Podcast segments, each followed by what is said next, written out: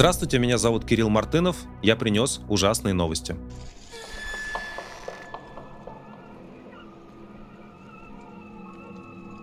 Заканчивается вторая неделя войны в Израиле, новой страшной войны, в которую вовлечены в том числе многие люди, которые говорят на русском языке. А, поэтому мы можем с очень близкого расстояния следить за судьбами этих людей, за тем, как они эту войну переживают. У меня, я вижу, как а, разделены сейчас мнения. Я думаю, что, я думаю, что тоже мои слова, для моих слов найдется по поводу этой войны критики. Тут по-другому не бывает. Я думаю, что нужно исходить в оценках этой войны из двух соображений. Во-первых, интересы людей важнее, чем интересы государства. А, пострадавшие люди есть пострадавшие люди. А, какая у них национальность, этническое происхождение, вероисповедание – это второй вопрос. А, и об этом всегда нужно помнить, что мы говорим про людей, а не про так называемый геополитический интерес. Второе соображение заключается в том, что все идет до сих пор, как мне кажется, по сценарию Хамаса, очень плохому и страшному сценарию. Хамас первым атаковал Израиль, а, сделал это абсолютно теми методами, которыми обычно совершают свои атаки террористы. Взятие заложников, убийство мирных граждан, массовые ракетные обстрелы и что бы там кто ни говорил о том, что там идет дол- долгая история войны и конфликта, который продолжается уже ну, там, по разным соображениям, вплоть до нескольких десятков и, и даже больше, чем сотни лет, вот конкретно это, этот уровень насилия, который был представлен Хамасом, он абсолютно, во-первых, беспрецедентен в последние десятилетия, во-вторых, не спровоцирован. А дальше а, израильское общество увидело, что, в принципе, а, их страна может быть уничтожена, что э, и люди пострадали, и до сих пор есть заложники, да, и вот по поводу э, цифр убитых и заложников, э, на сегодняшний день они такие, 1400 э, граждан Израиля убиты, 203 человека находятся в заложниках, э, есть еще, очевидно, раненые. Э, страна Газы сообщает о 3785 э, погибших, и более чем 12 тысяч раненых. А, вот это, это выглядит, да, ну, в частности, со стороны Израиля, последствия этого нападения, выглядит как тезис о том, что израильское государство, в принципе, должно быть уничтожено. И Израиль отвечает в достаточно предсказуемой манере. Они говорят, нет, мы не хотим, чтобы нас уничтожили, мы сами будем уничтожать всех наших врагов и будем делать а, будем делать все, чтобы себя защитить вот таким образом. Поэтому прямо сейчас уже, уже есть авианалеты, есть ракетные обстрелы газы. А, газы из себя представляют очень маленький клочок территории. А, длина с севера на юг около 40 километров.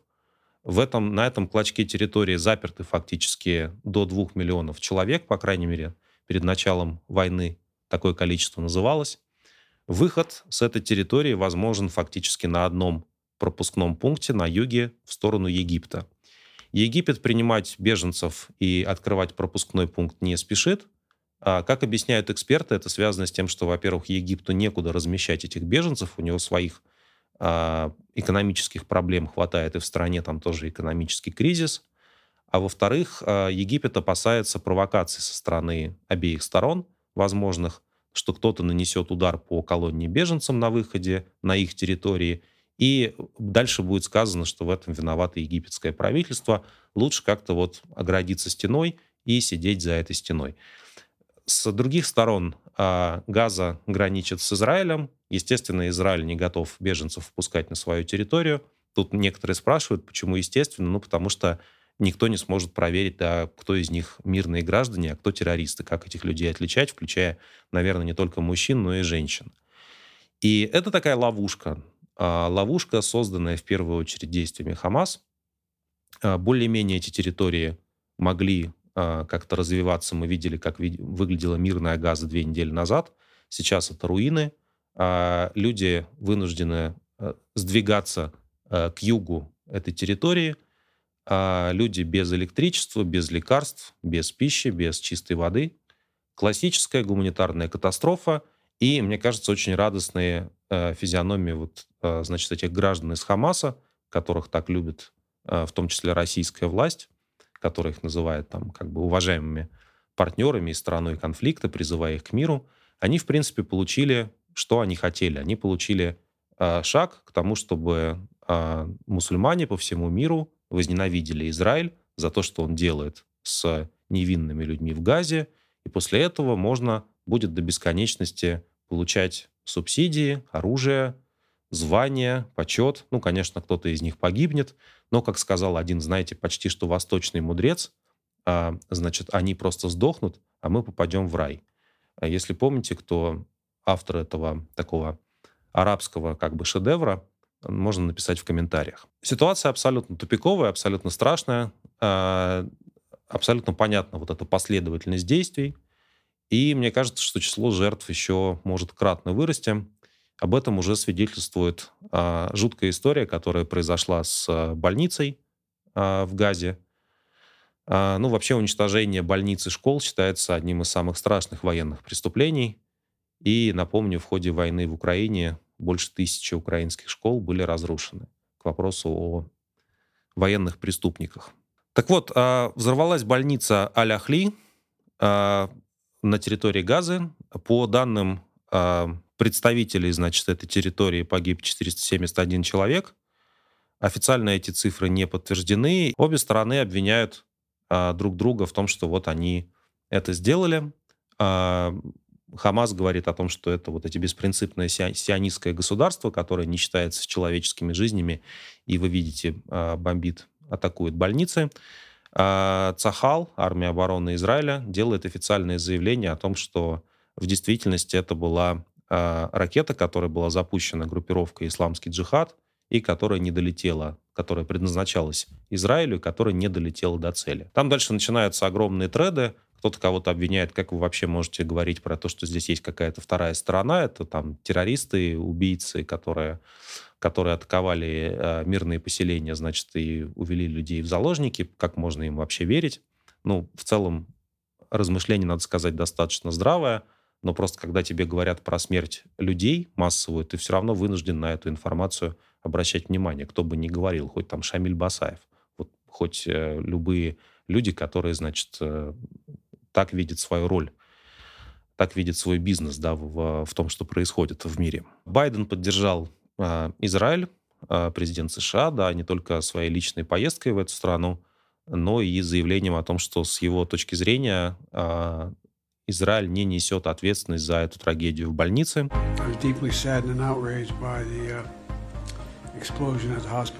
yesterday. And based on what I've seen, it appears as though Российские пропагандисты, разумеется, играют, как сказал бы Байден, за другую команду.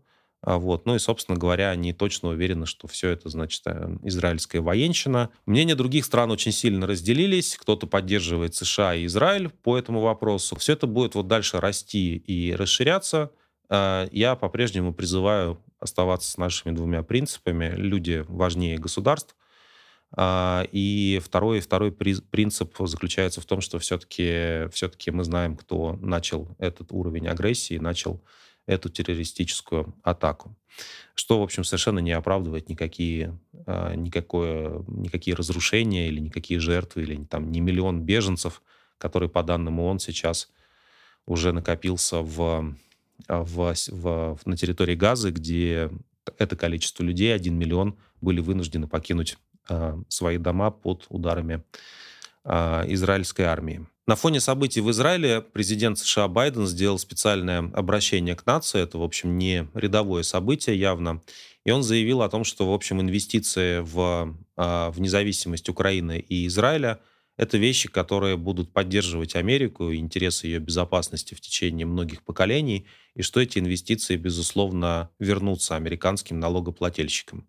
А в случае с Израилем, ну, про Украину э, совершенно очевидная история, что западный мир в целом не заинтересован в том, чтобы Россия присоединяла к себе соседние страны, Рядом с Украиной находятся страны, которые пережили советскую оккупацию, в, а, когда Советский Союз был такой единой как бы империей да, коммунистической, который завоевывал страны Балтии, Польшу и, и, и другие территории, делил их со всем миром.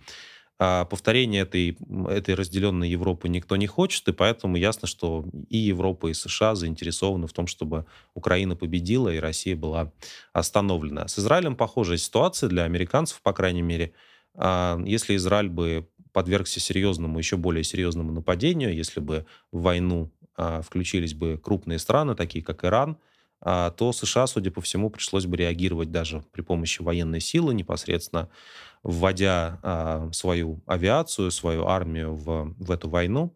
Потому что если, если Израиля бы не было бы, это, конечно, нанесло бы очень серьезный а, урон по всему балансу сил в мире, как он выстраивался в течение последних десятилетий. Ну и все измеряется в бучах, как мы уже говорили в прошлый раз. Еще вот теперь все сравнивают Хамаса и Путина, или многие сравнивают. А Байден прямо сказал в своем обращении, мы не можем, американцы не могут допустить победы Хамаса и Путина.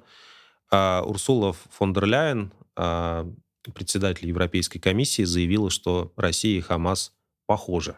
Ну, в принципе, методы те же, да, и цели, наверное, те же. Вечная война, не считаясь человеческими жертвами. Действительно, можно э, фон дер Ляйен поддержать. Я не эксперт по Ближнему Востоку. Если вы видите какого-то эксперта, тоже сомневайтесь. Но мне кажется, что, конечно, все-таки а, основная причина, почему этот уровень насилия и эта война стала возможной э, на территории Израиля и Палестины, заключается в том, что Владимир Путин ввел новую моду на войну. Знаете, он как такой костюм примерил. Сейчас в этом сезоне мы все носим вот такие, такой цвет хаки. И э, этот новый модник, он, собственно говоря, теперь, конечно, страшно собой доволен. Он ездил недавно в Китай. А вот на этой неделе Владимир Путин посещал Китай, и там, в принципе, говорил таким тоном победителя. Вы знаете, у него было очень мало международных поездок. Он э, все-таки не может в полном объеме контактировать с лидерами разных стран, как это было в прошлом. И вот одна из немногих поездок э, Путина, сразу бинго, сразу его приглашают в Китай. Он выступает на открытии крупнейшего китайского форума «Один пояс, один путь», такая пропагандистская площадка, направленная на экспансию китайских денег, китайского государства, вообще китайского влияния по всему миру. Владимир Путин там выступает этим самым почетным гостем и, в принципе, э, высказывается потом на пресс-конференции, как, как, что называется, по широкому кругу вопросов. А, значит, выясняется, что на самом деле он э, наблюдает сейчас агонию, цитирую, украинского государства, что никакие западные поставки оружия Украине уже не помогут, надо признать неизбежное. Ну и, в принципе, что вот страны так называемого глобального юга, они все счастливо а, продолжают торговать и общаться с Россией, и, конечно, Китай здесь играет ключевую роль. А, тонкие ценители дипломатии отмечают, что когда Путина приглашают в Китай, то он там, а, то сама эта поездка не носит статус государственного визита.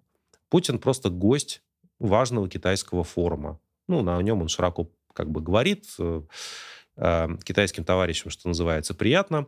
При этом председатель Си, руководитель китайского государства, не встречает Путина в аэропорту, то есть, в принципе, не по чину выезжать ради такого гостя китайскому председателю. И, что немаловажно, э, после всех официальных мероприятий следует только пресс-конференция российского президента, хотя в таких случаях, когда вот э, стороны видят в друг друге равных партнеров, и это прямо что-то очень такое серьезное и важное для обеих сторон – происходит обычно совместная конференция лидеров двух стран. Путина тут оставили в этом отношении в одиночестве. Но, тем не менее, эта вот китайская поездка Путина показывает, что, в принципе, он всех приглашает в глобальную войну. Присоединяйтесь к России, у нас классно, мы уничтожаем украинские города, сейчас кто-нибудь еще начнет уничтожать чьи-нибудь другие города, мы все будем уничтожать друг друга до тех пор, пока такие классные ребята, как Владимир Путин, и Си, и все прочие, не поделят между собой мир. А там уже как бы сзади на подтанцовках присоединяется, значит, э, венгерский политик Орбан, который выясняется большой друг Владимира Путина и даже готов ему на камеру жать руку. А, вот. Ну и, в принципе, складываются такие контуры, а, контуры того, что, наверное, Владимир Путин для нас подготовил в качестве такой маленькой Третьей мировой.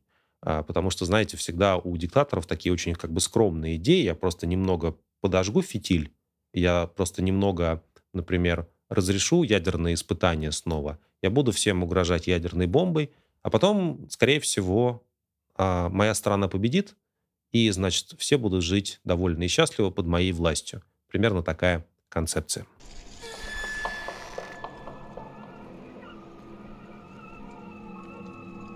Главное событие украинской войны на этой неделе это, конечно, уничтожение российских ударных вертолетов на аэродромах под Бердянском и Луганском. Это, на самом деле, очень показательная история. Как обычно, российские э, войска адаптировались к некой новой тактике и использовали ударные вертолеты э, типа КАМов, К-52 для того, чтобы атаковать бронетехнику, которая поставлена Украине союзниками. Вот тоже каждый раз об этом говорю и думаю, господи, в каком мире мы живем. Ну так вот, значит, эти, эти самые вертолеты, они вылетали с прифронтовых э, э, аэродромов, э, круглосуточно э, атаковали ракетами наземную технику Украины. Преимущество в воздухе, конечно, у России, по крайней мере, на, на, над линией фронта абсолютное. Э, Украины просто, мне кажется, вообще сил прикрытия на, в течение, на протяжении всей линии фронта просто нету в этом отношении, не считая вот ракетных средств ПВО. А, ну и дальше, соответственно, украинская армия несла и продолжает нести потери, в, в том числе в бронетехнике, которая очень ценна для украинской армии, потому что она зависит от западных поставок. А украинцы в ответ очень долго говорили, что им нужны дальнобойные ракеты, предназначенные, в частности, специально для таких случаев. Не только для уничтожения аэродромов, не только для атак по российским самолетам и вертолетам, но и, в принципе, опять же, да, по по, значит, центрам снабжения, по штабам, вообще по всем крупным целям, по которым можно вот дотянуться такой а, ракетой. И, судя по всему, американцы в какой-то момент времени тайно переправили некую партию этих ракет, а, Атекамс, и, собственно говоря, украинцы впервые использовали эти американские ракеты для того, чтобы очень эффективно уничтожить от, по разным оценкам, от 6 до 14 российских ударных вертолетов, которые находились на двух а, аэродромах. Это большой урон, конечно, для российской э, группировки. Вертолетов, в принципе, э, не так много, там не тысячи такого класса. И каждый из них, конечно, стоит очень дорого и на особом счету. Ну и теперь, э, теперь в, в результате э, действия украинской бронетехники э, могут быть более эффективными, с одной стороны, а российской армии, российскому командованию вновь придется перепридумывать всю логистику, точно так же, как это было с Хаймерсами знаменитыми.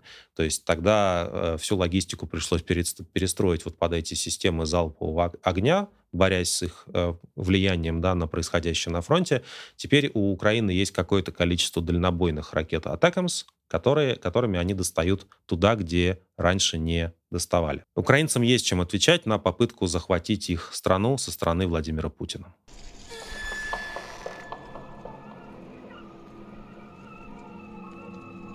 Председатель Следственного комитета России Александр Бастрыкин предложил, такой, знаете, сделал милое гуманистическое заявление, он предложил лишать мигрантов, которые получили российские паспорта, гражданства, в том случае, если они отказываются ехать воевать в Украину. Вот, ну, там какие-то у Бастрыкина были пространные речи про, значит, долг а, новой родине, который нужно обязательно отдать, и про патриотизм. На самом деле ситуация очень простая. Да, Россия ввязалась в эту войну, не имея никакого демографического потенциала для этого.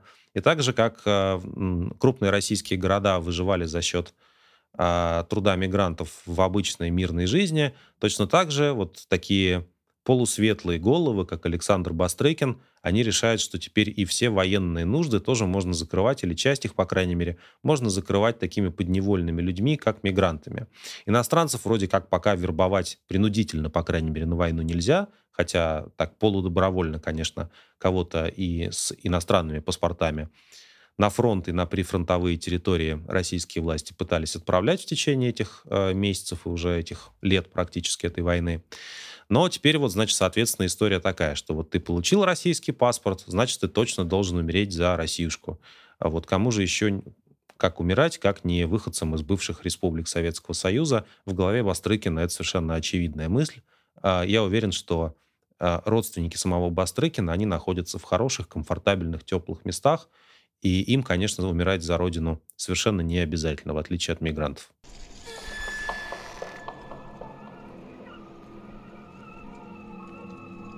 Вот еще важные военные новости. Я цитирую, постараюсь сделать максимально серьезное выражение лица. Э, Россия перебросила боевых дельфинов для борьбы с украинским спецназом. Значит, дело в том, что Крым находится под большой угрозой атак со стороны... Дело в том, чтобы, вот, чтобы вы понимали масштаб проблемы, Хватит ржать. Дело в том, чтобы вы оценили масштаб проблемы... Ладно, сколько еще, сколько еще раз? Северо-западная часть Крыма, оккупированного, находится под большой угрозой со стороны... Это вообще ни хрена не смешно, жалко дельфинов. Дело в том, вот для того, чтобы вы оценили масштаб проблемы, а, северо-западная часть Крыма находится под большой угрозой со стороны украинских водолазов. И поэтому российская армия, по данным э, агентства Naval News, который занимается всякими морскими, военно-морскими делами, э, российская армия, российский флот, наверное, прямо сейчас строит на этих территориях специальные загоны для боевых дельфинов.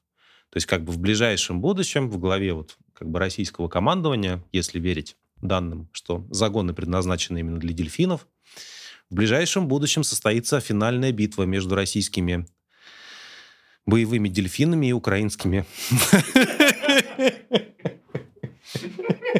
Иными словами, если верить этому источнику, в ближайшее время состоится финальная битва между боевыми дельфинами флота Российской Федерации и украинскими водолазами. Мы живем, согласитесь, в довольно безумной реальности. Развивая военную тему, российский телеканал «Вести» выпускает очень важный, такой прям серьезный ролик. А, он посвящен Тамбовскому хлебзаводу, на территории которого одновременно делаются дроны для помощи вот этим самым так называемым нашим мальчикам. Хотите батоны, а хотите дроны. Представляете, они еще пахнут свежим хлебом. И все это производится без совершенно как бы какого-то отрыва и нарушения технологических норм. Вот э, как бы новый патриотизм выглядит таким образом. Хлеб всегда был символом, э, ну не знаю, чего-то доброго, гостеприимства, обеда в конечном итоге – какой-то, какие-то ассоциации с блокадным Ленинградом еще возникают, где хлеб был там на вес золота. А сейчас у нас в Тамбове хлеб с дронами а, вместе а, производится, и российская пропаганда этому радуется, потому что, в принципе, можно, в принципе, наверное, хлеб не особо не производить, просто дроны делать и предлагать российским гражданам есть эти дроны, а, потому что так в конечном итоге вкуснее.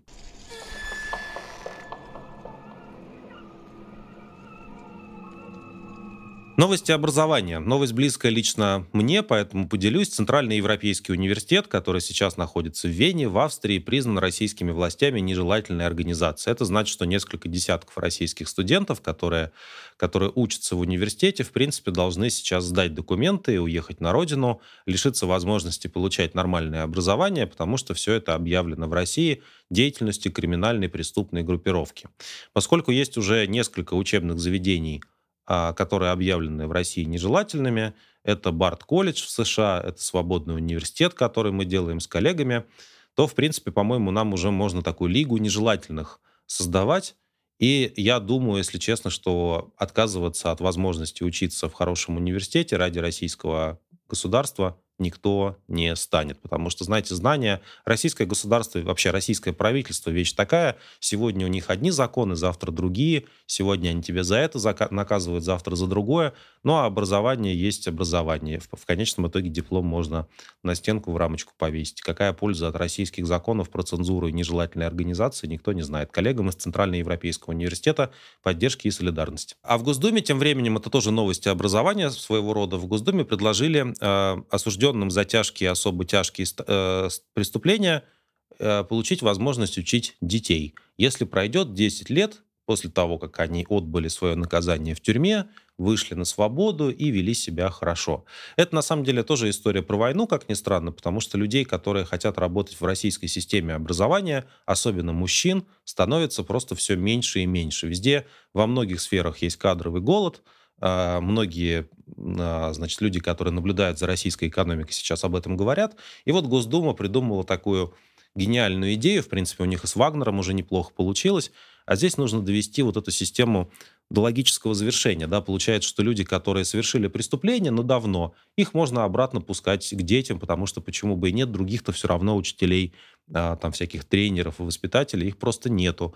Поэтому даже, даже преступники-рецидивисты, в принципе, очень годятся для того, чтобы российским, российским детям объяснить, как а, как жизнь устроена. Если вот вы себе представляете общение такого учителя-рецидивиста с, со школьником, напишите, пожалуйста, в комментарии. Я думаю, что это что-то будет на тему АУЕ. Правда, АУЕ — запрещенная экстремистская организация в Российской Федерации, поэтому ни в коем случае не упоминайте ее, если вы находитесь в Российской Федерации. Ну, в принципе, эти практики уже внедряются, внедряются в жизнь. В Нижегородской школе человек, который избил своего родного деда до смерти, а потом отслужил в ЧВК Вагнера, провел патриотическую встречу со школьниками. Вот, в принципе, можно здесь как-то закольцевать, да. То есть, смотрите, вы совершаете какое-то какое тяжкое преступление, убийство, например, убийство родственника, вообще чудовищная вещь. Потом, значит, вы идете в тюрьму, потом вас освобождают по амнистии, вы идете, значит, э, убивать украинцев в составе какого-нибудь ЧВК. После этого вы проводите первую тестовую встречу со школьниками, а еще через некоторое время по, по новому закону от Госдумы, законопроекту пока, вы, в принципе, можете делать это на постоянной основе. Вообще безотходное производство, все отлично. А после того, как, кстати, возник скандал по поводу этого законопроекта, несколько его авторов отозвали подписи из-под этого законопроекта, и, наверное, этот, этот, этого закона у нас все-таки пока не будет, хотя, повторюсь, где они собираются брать новых э, значит, желающих воспитывать российских детей в условиях войны, никому неизвестно. Демографам в первую очередь неизвестно.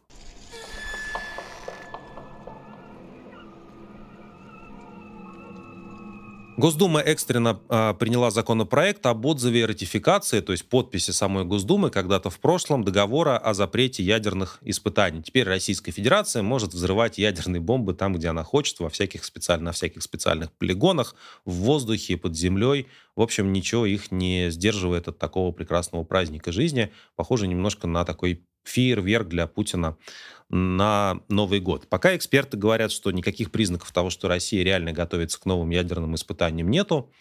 Несмотря на слова Маргариты Симоньян, вот пару недель назад, и несмотря на эту акцию со стороны Госдумы, это скорее пока такое, такой шаг э, давления. Американцы попутно, ровно в тот момент, когда э, российская Госдума это все принимала и обсуждала экстренно, точнее соглашалась. Не может же быть такого, чтобы Российская Госдума обсуждала что-то, согласитесь. Это, это просто не бывает. Так вот, американцы параллельно э, протестировали неядерный взрыв, который, при помощи которого они подземный, который, при помощи которого они могут моделировать и э, пытаться диагностировать, не проходит ли где-то в других точках Земли уже, в свою очередь, ядерные испытания. В принципе, мир мир катится к черту довольно заметно, и как- как-то вот э, человек, который все это раскручивает, его фамилия хорошо известна, это тот человек, который, как он хвастался, э, принял решение начать специальную военную операцию. Ну и где-то рядом там в качестве бэк-вокала выступает патриарх Кирилл, тоже постоянный наш герой. Вообще, мне кажется, нам надо комиксы рисовать. У нас вот есть, там был Пригожин, остался Кадыров, Патриарх Кирилл, Песков, Володин, Мария Захарова. Они все живут в какой-то такой совершенно фантасмагорической реальности, о которой мы время от времени регулярно рассказываем. Так вот, Патриарх Кирилл заявил, что российское ядерное оружие создавалось, цитирую, по божьему промыслу для сохранения независимости Российской Федерации.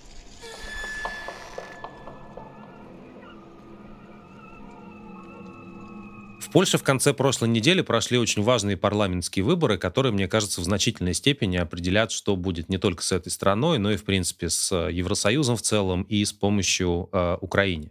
И надо сказать, что итоги выборов были неожиданно хорошие, потому что борьба шла между такими правопопулистами э, из партии «Право и справедливость» и оппозицией более демократических проевропейских партий, центристов, которые представлены партиями «Гражданская коалиция» и партией с названием «Третий путь». Вы знаете, наверное, если вы следите за польской политикой, за ситуацией в этой стране, что в Польше действуют очень такие консервативные, ограничительные законы, запретительные, направленные на то, чтобы гендерных прав и прав женщин было как можно меньше. В частности, Польша — это такая страна, где вот до сих пор на сегодняшний момент, момент запрещены э, аборты, и были ужасные истории про то, как, э, например, женщины, подвергнувшиеся насилию сексуальному, они не могли сделать аборт, потому что им, значит, местные власти говорили, что, вы знаете, у нас такая консервативная католическая страна, что здесь вам делать аборты вот никак нельзя.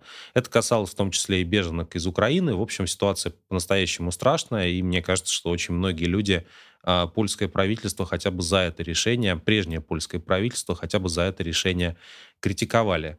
А, в Польше усиливается такая вообще правая, усиливалась до этих выборов такая правая риторика.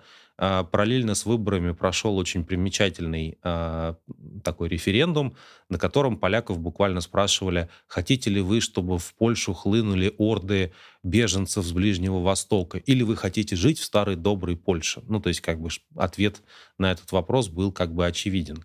Референдум был инициирован как раз правящей партией «Право и справедливость», и они хотели через этот референдум привлечь дополнительное внимание к этим выборам, консолидировать своих э, сторонников и сделать так, чтобы, в общем, все высказались в поддержку вот этой их такой правоконсервативной э, риторики. И именно это правительство, оно ссорилось с Украиной в последние, в последние месяцы.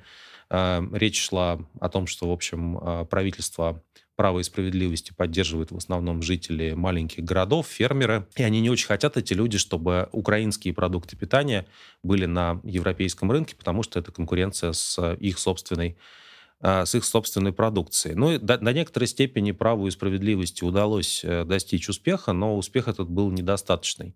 Они набрали 35% голосов избирателей, это большинство в абсолютных числах. Но по польским законам правительство сформировать им не дадут, потому что в совокупности оппозиция набрала, набрала больше, и, собственно говоря, именно теперь оппозиция будет э, составлять э, новое правительство, потому что, в общем, вот этим ребятам, которые как бы набрали большинство, им голосов для этого и мест в парламенте для этого не хватило. Ну и, собственно говоря, я про Польшу начал говорить, потому что в России тоже приближается некое подобие выборов. А, многие люди справедливо говорят о том, что то, что нам предстоит этой весной, это вообще не выборы, не какие-то такой зловещий каннибалистический практически ритуал по переназначению Владимира Путина на его позицию диктатора.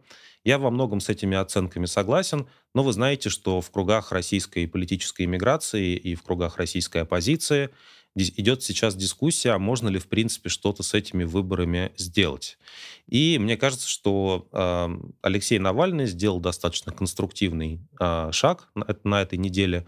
Он предложил людям вместо того, чтобы спорить друг с другом о том, там, кто из них самый главный, кто, кто значит, плохой Мурзилка, политическая, а, ответить на некоторые вопросы, а как, в принципе, в этой ситуации можно действовать. И там можно было выбрать некоторые позиции. Считаете ли вы, что, в принципе, в этих выборах имеет смысл участвовать? Если да, то при каких условиях? Кто может быть единым кандидатом от оппозиции? Нужно ли голосовать, даже если такого кандидата не будет? Как нужно все это а, продвигать? Вот мой анализ ситуации показывает, что, э, скорее всего, никакого единого кандидата от оппозиции, конечно, не случится. А, и по той причине, что оппозиция, как обычно, расколота, это ее перманентное качество. И вот, э, скажем, люди вроде Екатерины Шульман нам объясняют, что на самом деле политическая иммиграция — это не оппозиция, потому что из иммиграции нельзя непосредственно участвовать в борьбе за власть. То есть получается, что этот э, кандидат от оппозиции должен находиться в России. Ну а дальше, мне кажется, работает в условиях нынешней цензуры и войны работает очень простая логика. Если ваш кандидат действительно идет на пролом, выступает против Путина, против диктатуры и против войны, то этот кандидат либо не допущен к выборам, либо с ним уже в процессе избирательной кампании происходят самые страшные трагические вещи. Поэтому, да, как бы, когда вы просите кого-то выдвинуться на такой пост, имейте в виду, что вы хотите этому человеку предложить, ну, рискнуть фактически жизнью, и, наверное, надо что-то вместе с этим предложением ему еще предлагать. То есть, например, говорить, окей, как бы я там пойду с тобой, я тоже сяду в тюрьму, я тоже окажусь в руках э, российской диктатуры, потому что политическая кампания, понимаете, в молчании не происходит. Нельзя себе представить вот ситуацию, когда ваш политический кандидат оппозиционный просто говорит «я за все хорошее» и не выступает, э, не спорит, не убеждает людей, что война — это плохо, а за это в России положена статья. Ну, то есть прямая дорога, в принципе, снятия с предвыборной гонки и в тюрьму. Ну и, соответственно, если как бы никакого хорошего кандидата у нас не будет, кандидата, который действительно защищает права антивоенно настроенных э, россиян, продемократически настроенных людей, вот таких, как вы, наши зрители, таких, как наша редакция, то тогда получается, что все, в общем, кандидаты одинаково плохие, голосовать ни за кого нельзя, это просто свита Владимира Путина. Так, такой вывод делают многие, и, в принципе, этот вывод тоже имеет право на существование. Но, ну, а с другой стороны, посмотрите, какая ситуация с этими выборами. Выборы президента у нас происходят раз в 6 лет, и это значит, что следующие выборы будут, вот если они пройдут по плану, они будут только в 2030 году. А, судя по тому, что случилось в последние хотя бы три года, понятно, что никто предсказывать историю о том, что будет через эти шесть лет еще, не возьмется. Никакие ни политологи, ни политические аналитики, ни футурологи, никто вам это, ответов на эти вопросы не даст. Будет ли тогда Россия, будет ли Путин, будет ли диктатура, будет ли война и что будет с каждым из нас? Это вопросы абсолютно такие открытые. А, поэтому вот эти псевдовыборы президентские 2024 года — это фактически один из немногих оставшихся у людей способ относительно массово и относительно безопасно высказаться о том, что они не согласны с текущей политикой и с решениями российского президента. Ну, как бы, в принципе, даже полностью имитационная такая псевдодемократия, где просто есть а, значит, Путин и друг Путина, условно говоря, вы можете при помощи голосования за друга Путина показать некоторые свои сомнения в происходящем. Да, конечно, потом придет электронное голосование, и там все будет нарисовано, и все будет сделано в наилучшем виде.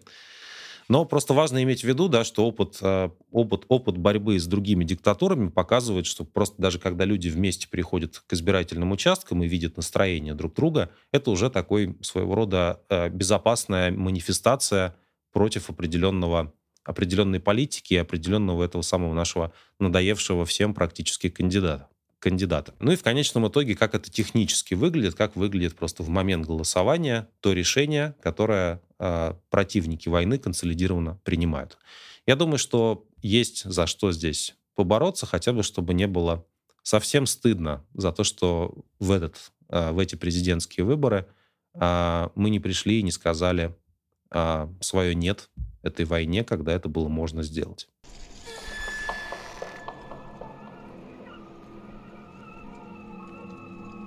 Развивается страшная история, связанная с адвокатами Навального. Вадима Кобзева, Игоря Сергунина и Алексея э, Липцера отправили в федеральный СИЗО-1, известный как Кремлевский Централ, такая тюрьма в тюрьме. Обвиняют их всех трех, судя по всему, что они участвовали в работе экстремистской организации. Еще один адвокат Навального, э, Александр Федулов, э, успел покинуть Российскую Федерацию – но и как бы Следственный комитет, явно издеваясь, заявил о том, что Навальный теперь сам может как-то побеспокоиться, адвокатов у него больше нету. Вот он теперь может как-то побеспокоиться, находясь постоянно в ШИЗО, где бы ему найти себе нового адвоката. Сегодня Следственный комитет отправил мне депешу, что срочно будет с моим участием проводить следственные действия с о, прекрасной и издевательским дополнением, что если у вас нет адвоката, вы, пожалуйста, предпримите какие-то действия, чтобы найти адвоката. Ну и вы знаете, я тут с большой радостью и гордостью могу сказать, э, в, в дело Навального в качестве адвоката вошел Леонид Соловьев, человек не чужой э, для нас. Мы хорошо его знаем еще по московским протестам 2019 года, когда он только начинал свою правозащитную карьеру к тому моменту, наверное, как адвокат-правозащитник именно, э, человек, в которого мы очень уважаем как профессионала. Э, как и других адвокатов, которые работают по правозащитным делам в современной России. Э, Леониду удачи и благодарим его за смелость, благодарим за то, что даже в таких страшных условиях люди не остаются без э, квалифицированной юридической поддержки.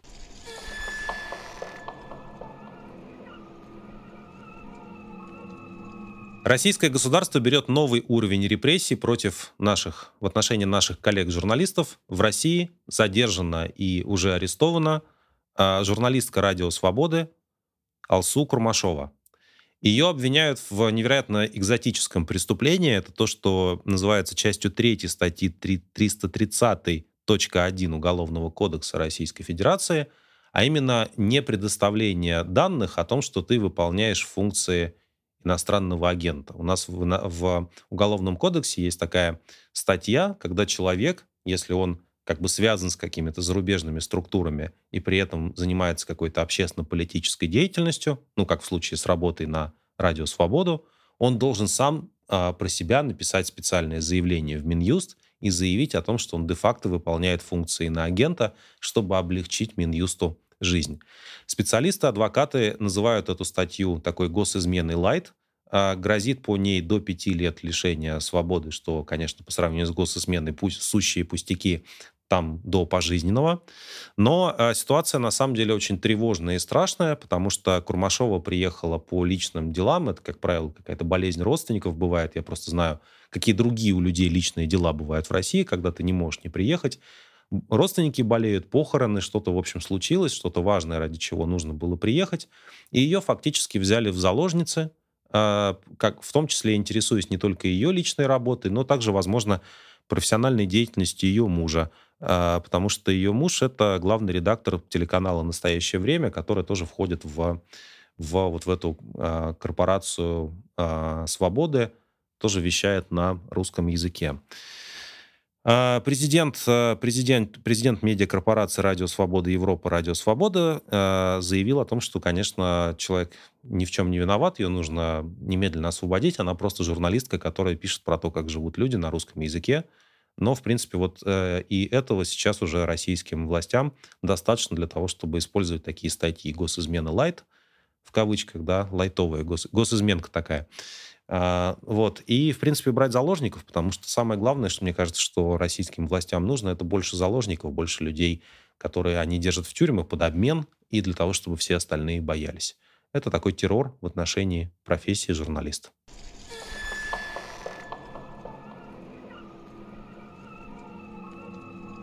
В республике Коми председатель Госсовета, то есть парламента Коми, Сергей Усачев не дал депутату э, Екатерине Дьячковой задать вопрос на коми-языке.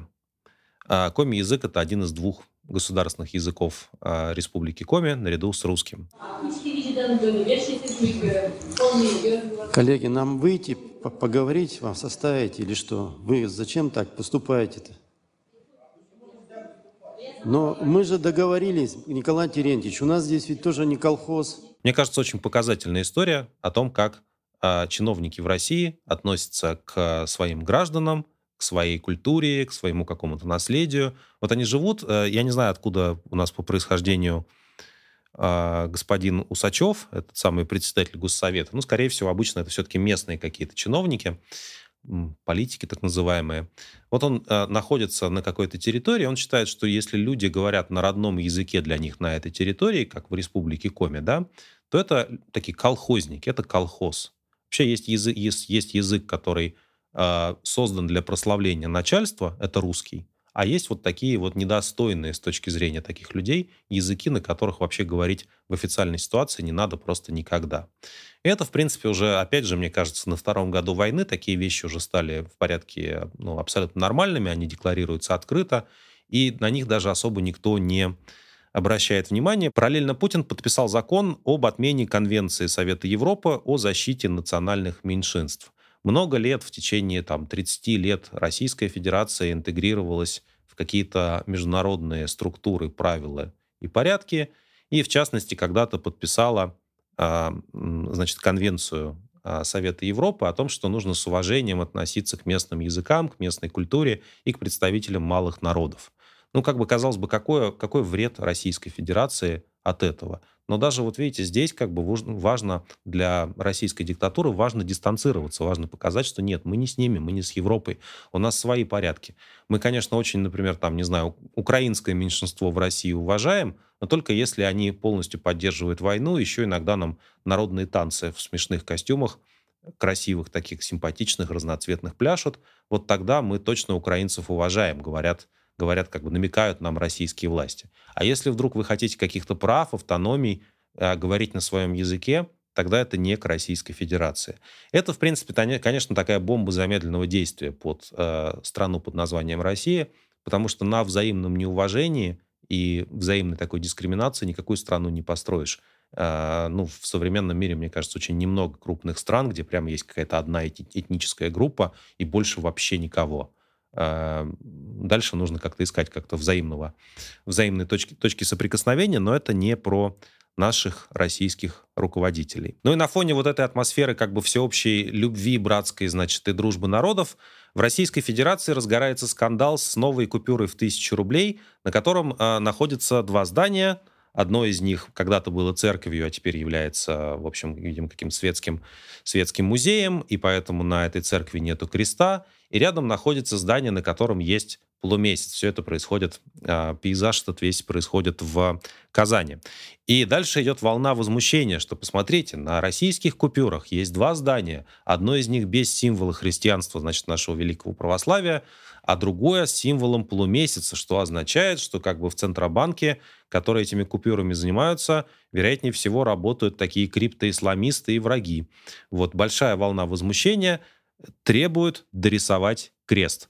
В реальности на этом здании креста до сих пор нету, но на купюре в тысячу рублей крест должен быть дорисован. Центробанк говорит, да, ребята, мы все поняли, была большая ошибка, будет вам купюра с крестом. И от, а, как бы отправляют всю эту, а, значит, э, новые партии будут допечатаны уже с дорисованными, прифотошопленными крестами.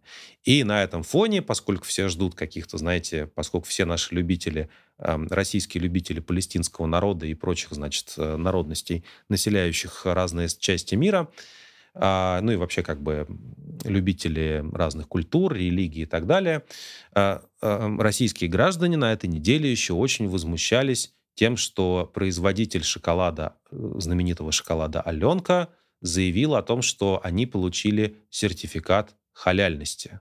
То есть теперь как бы Аленку можно есть, в том числе правоверным мусульманам, соблюдающим, а, значит, а, мусульманские обряды. И это также встретило вот, это, вот эти две, два факта, купюра и Аленка, они слились в голове, значит, части российских граждан в какой-то комбо, и граждане пришли к выводу, что это все целенаправленная, понимаете, целенаправленная акция. А, вот а, распространяются по, по сети а, какие-то, видимо, правые российские националисты, которые очень боятся, значит, исламской угрозы, они распространяют по сети правильную новую обложку халяльной Аленки. Такова обстановка, повторюсь, мира и согласия в Российской Федерации.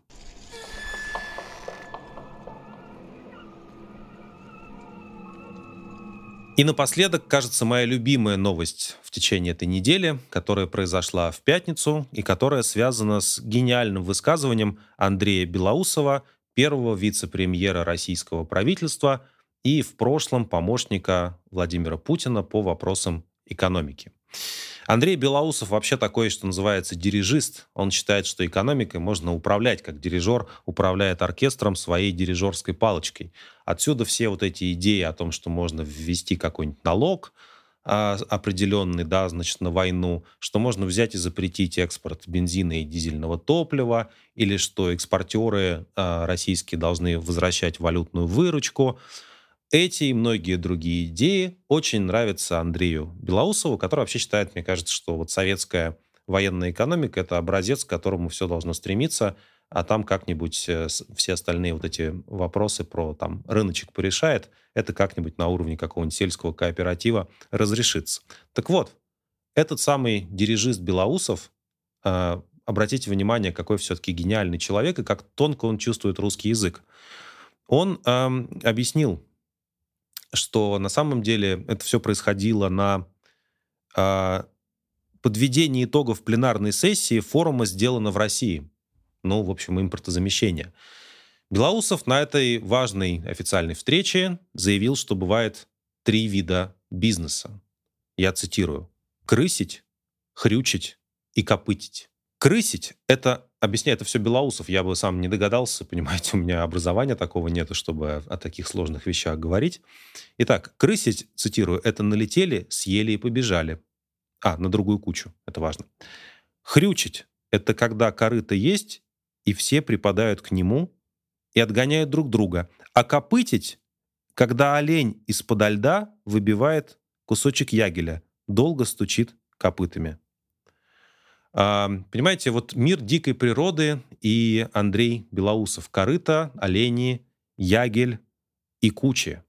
А, это, на самом деле, очень серьезная цитата. Я бы сказал, знаете, завершая, я бы сказал, что э, вот действительно у российских властей есть серьезные проблемы с пониманием реальности. Они реально, они действительно думают, что мир — это как бы э, дележка награбленного. И вот эта теория трех видов бизнеса от Белоусова это подтверждает. Крысить, хрючить и копытить. Больше вы ничего делать не умеете. Смиритесь с этим. Смиритесь с этим, дорогие друзья, обращаются к нам российские власти.